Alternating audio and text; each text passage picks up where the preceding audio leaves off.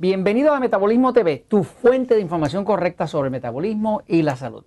Solamente lo que no sepas es lo que te hace daño. Yo soy Frank Suárez, especialista en obesidad y metabolismo. Quiero hablarte hoy de un descubrimiento relativamente nuevo eh, que hice este, casi sin querer. Hay cosas que uno las investiga y las averigua porque uno quiere averiguarlas y hay otras cosas que solamente como que se le presentan frente a las narices a uno, como esto que les voy a hablar. Les voy a hablar de eh, un descubrimiento que hice relativo al tema de los minerales en el cuerpo. Principalmente vamos a hablar un ratito de magnesio, de potasio, de la sal, que es el sodio. Vamos a ver cómo estos tres interactúan y qué tienen que ver con el metabolismo y con la salud. Voy a ir un momentito a la pizarra, pero antes de ir a la pizarra quiero que vean esto. Esto es un frasco de eh, potasio.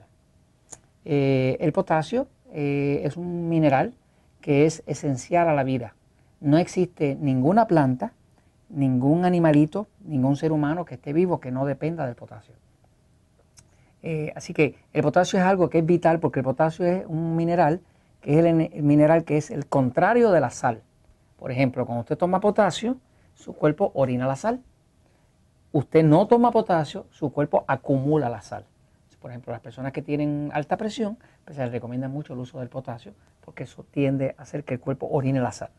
Ok, ahora, lo mismo pasa con ah, otro mineral que trabaja en conjunto con el potasio, que es el magnesio. El magnesio ah, es un mineral que todavía participa en más acciones del cuerpo que el mismo potasio, pero el magnesio hace un efecto distinto a lo que hace el potasio. El potasio, como le decía, tiene la función de que saca la sal del cuerpo y permite que el cuerpo, en vez de estar hinchado de agua, sirve como si fuera como de diurético y es vital a la energía del cuerpo. Ahora, el magnesio es distinto. El magnesio eh, tiene como 300 acciones dentro del cuerpo, en las enzimas digestivas, en las enzimas de los neurotransmisores, de la forma de pensar, de los nervios, todo el sistema nervioso, muscular y demás depende del magnesio. Es uno de los minerales que más deficientes están en la población completa. ¿Qué pasa? El magnesio como tal es lo que activa eh, la bomba de sodio-potasio, que es lo que hace que el potasio entonces pueda sacar la sal para afuera. Quiere decir que el magnesio lo activa, es como si fuera la llave, y el potasio es lo que empuja la sal para afuera. ¿no? Voy un momentito a la pizarra para hacer un breve dibujito. Este, allá Jorge me avisa si me pasé de tiempo, para que entiendan un poquitito cómo es que funciona esto dentro del cuerpo. ¿no?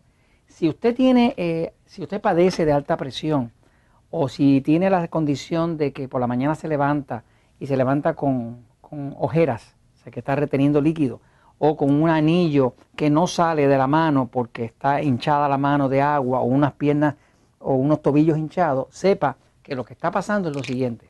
Las células del cuerpo, eh, dentro, lo que tienen es mucho potasio. La K es el símbolo del potasio. ¿no? Ahora, fuera de las células, lo que hay es mucha sal, sodio. La sal retiene líquido. Quiere decir que cuando una persona consume mucha sal, pues es natural que el cuerpo se llene de agua y cuando se llena de agua, pues entonces sube la presión.